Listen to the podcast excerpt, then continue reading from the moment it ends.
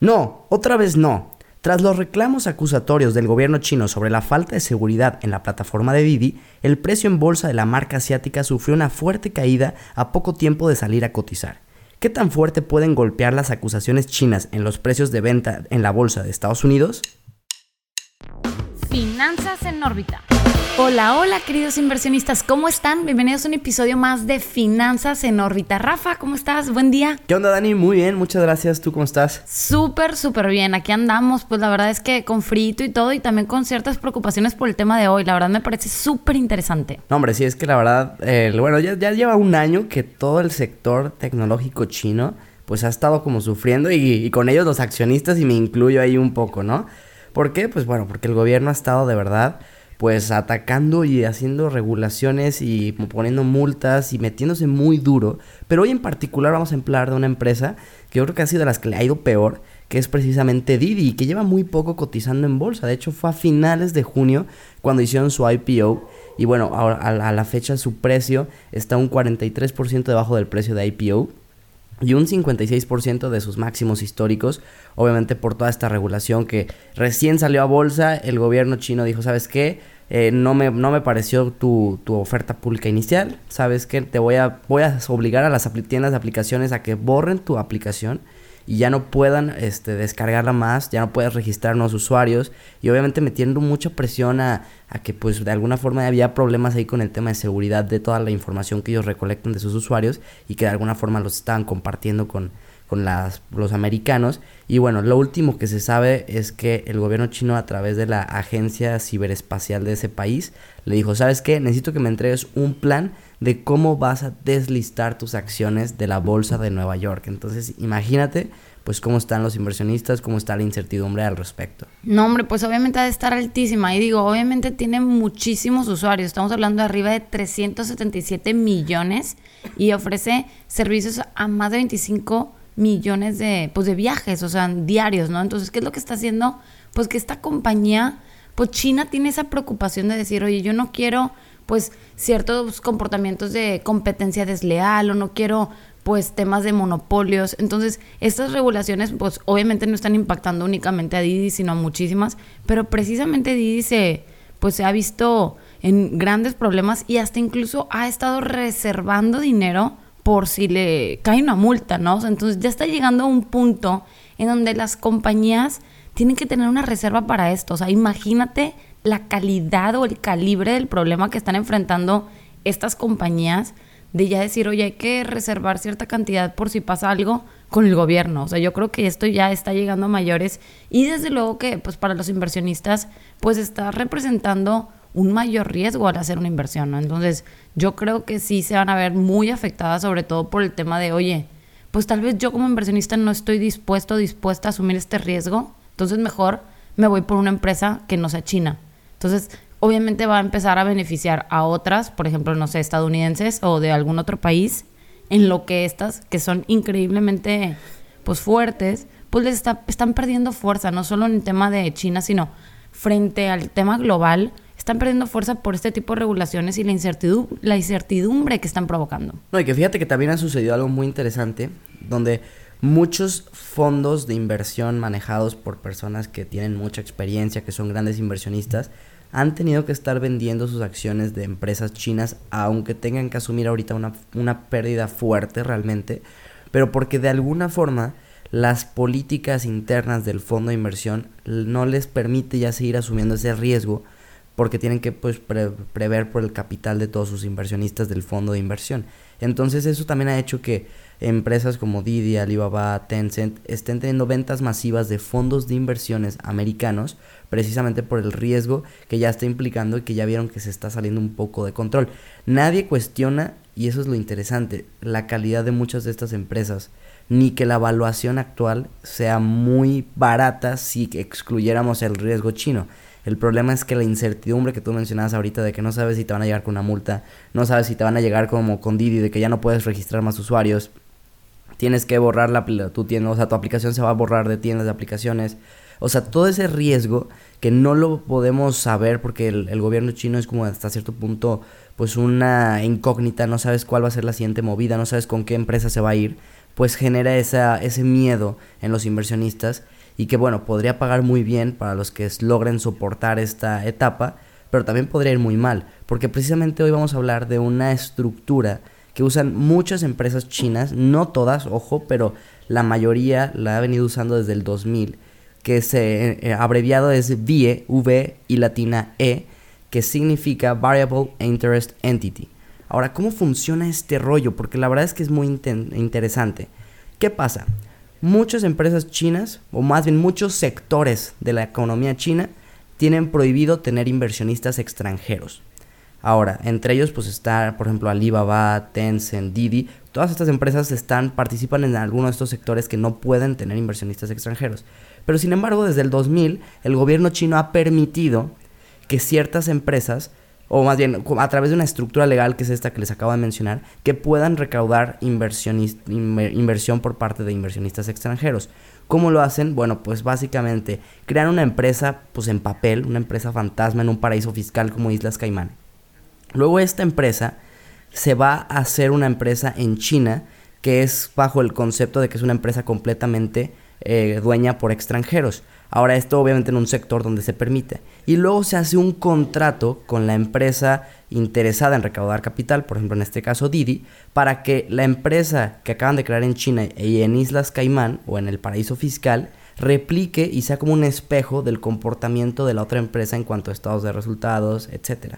Sin embargo, el tema aquí es que los que son dueños y que digo, si tú tienes acciones en China, probablemente sea tu caso, en el mío es así, si yo, por ejemplo, que soy dueño de Alibaba, bueno, tengo acciones de Alibaba, yo realmente estoy siendo dueño de una acción en, la, en Islas Caimán y de esta empresa que realmente no es Alibaba y que va a replicar el comportamiento exactamente igual. Pero ahí hay un tema muy curioso y una línea gris o un espacio gris en la regulación que no tienes realmente derecho, no tienes voz y voto en las acciones, no podrías hacer realmente mucho si, ah, si te hacen una mala jugada. Entonces eso es un tema bastante interesante, no sé tú cómo lo ves, Dani. Está, está increíble, o sea, y fíjate que yo lo veo, bueno, a mí, a mi gusto, a mi es mi opinión, lo veo riesgoso también porque, ay, o sea, como si nosotros estamos sabiendo esta información, los chinos o las regulaciones chinas no lo van a saber.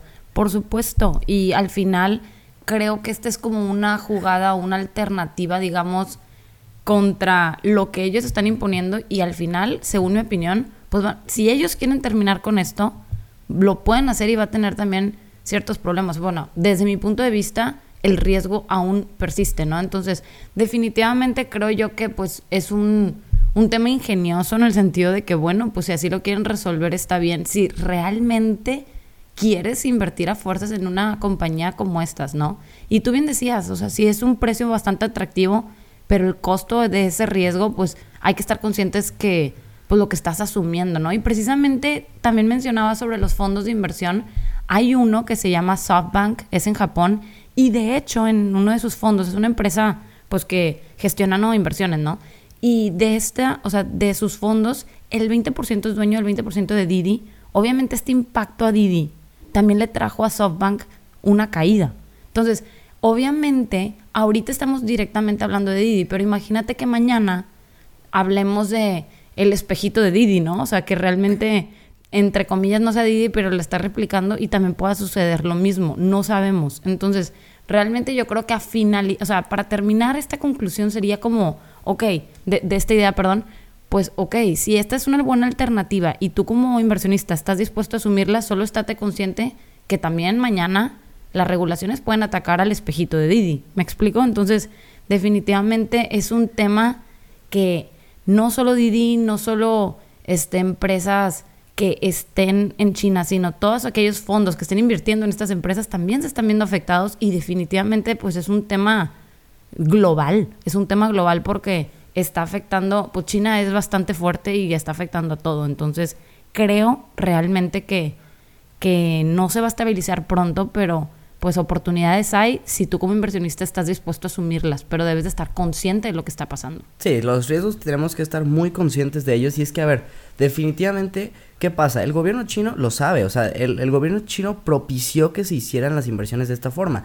Nunca quisieron decir de forma abierta que permitían inversión extranjera en sus empresas, pero sabían, y esto es muy importante, sabían que si querían que su sector tecnológico creciera y en algún punto superara al americano, pues tenían que permitir que llegaran fondos extranjeros. Entonces, de alguna forma, pues, ¿qué pasa? Ya ahorita ya crecieron, ya están en un nivel impresionante, que están generando monopolios, que ya está quizás afectando a esa cuestión un poco más comunista que tiene el partido chino, y entonces ya están queriendo regular. Pero de alguna forma, digo, esto ya es muy a título personal, no creo que el gobierno chino se vaya a ser como quizás tan tonto de tirarse un balazo en el pie y realmente matar a estas empresas. Simplemente yo creo que lo que quiere estar haciendo es tener ya ahora el control. Ya te dejé crecer, ya logré como ese objetivo de, fomentar este sector tecnológico. Ahora lo que quiero es no perder el control, no, que, no, que no me brinques, que no te sientas que ya eres más, más grande que yo, etcétera. Y esto de alguna forma ya se está viendo que lo van a hacer porque ya dijeron, cualquier empresa que vaya a querer listarse en la bolsa de Estados Unidos a través de este esquema, lo va a tener que avisar primero, lo vamos a tener que regular, aprobar y una vez que te lo aprobamos lo puedes hacer. Incluso para las que ya cotizan en bolsa bajo este esquema, va a ser un tema de quieres emitir nuevas acciones, tendrás que pasar como por este proceso previo. Ahora, ¿cuál es el riesgo? Y aquí hay una historia, Dani, que me gustaría platicar. Es un ejemplo que le pasó a Yahoo.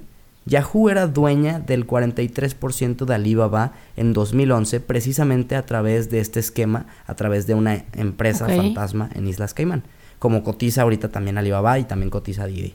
Ahora, ¿qué pasa?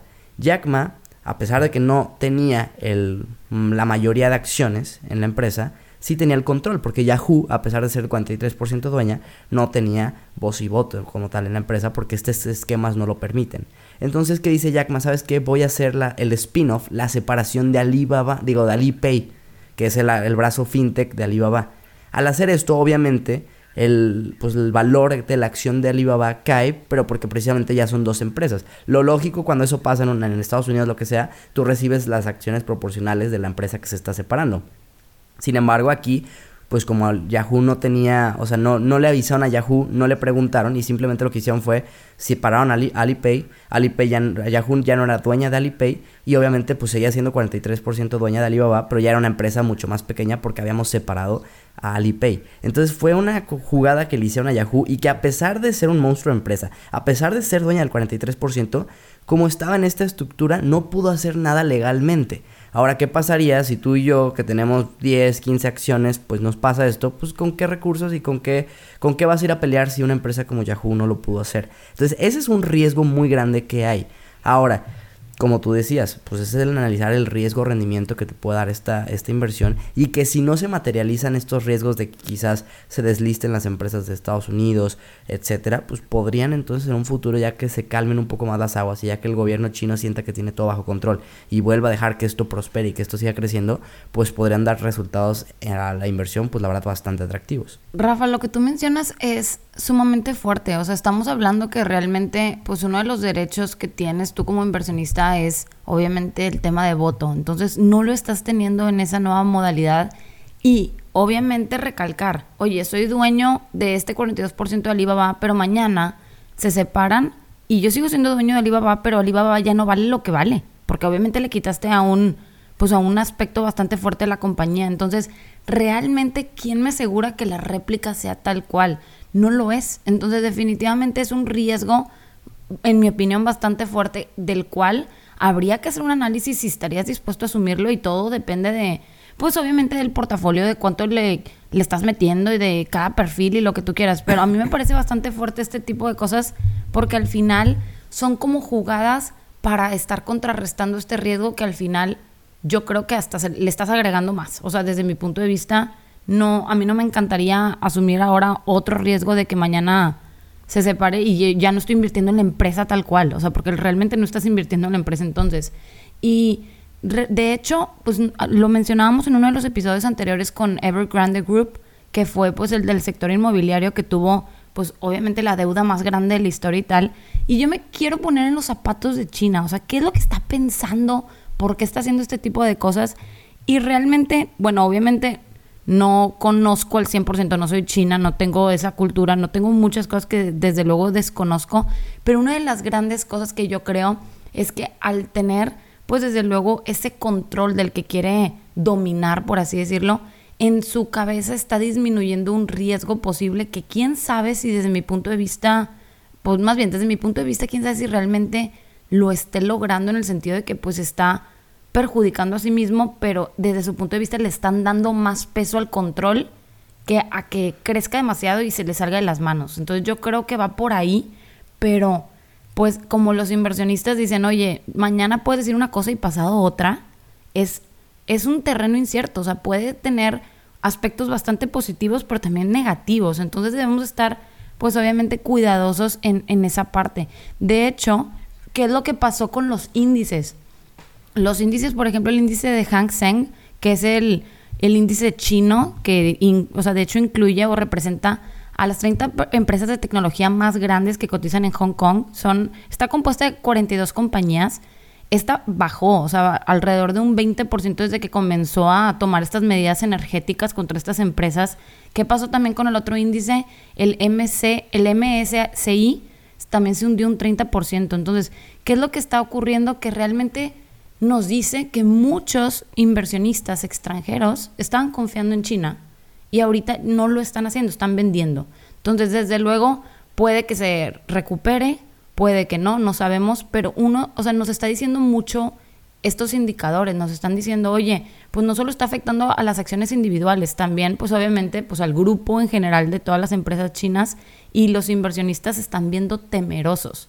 Entonces, realmente la pregunta que, que me gustaría conocer tu opinión es, ¿crees que China de realmente, o sea, le esté, más bien, es un hecho que le esté poniendo más peso al control sobre el crecimiento que, puedan tener estas empresas, pero me, me, encantaría entender lo que hay detrás de por qué le está dando más peso al control. ¿Hay algo que realmente debemos estar considerando que ellos dicen, prefiero tener el dominio y que no, que no sea la mayoría de los inversionistas extranjeros, yo prefiero ser mayormente dueño, aunque sean empresas increíbles, pero no sean mundialmente, o sea, que, la mayor parte de los inversionistas sean pues extranjeros. Y yo creo que va muy de la mano del tema que decías del voto, de oye, pues si yo soy mayormente dueño, yo puedo seguir rigiendo ese control. Y si más inversionistas están invirtiendo en mi empresa, pues yo estoy perdiendo ese control y yo quiero estar dominando esto. Entonces, le están dando más peso a yo prefiero mandar, aunque el pastel sea más chico, pero yo soy mayormente dueño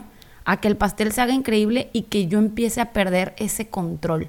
Entonces es increíble cómo hasta dónde puede llegar este deseo de estar dominando esto, porque pues está afectando no solo a China, sino estamos viéndonos afectados yo creo que a nivel global y eso está pues desde luego trayendo pues este tipo de resultados. Claro que a ver, la afectación a nivel global yo creo que les vale a ellos un cacahuate.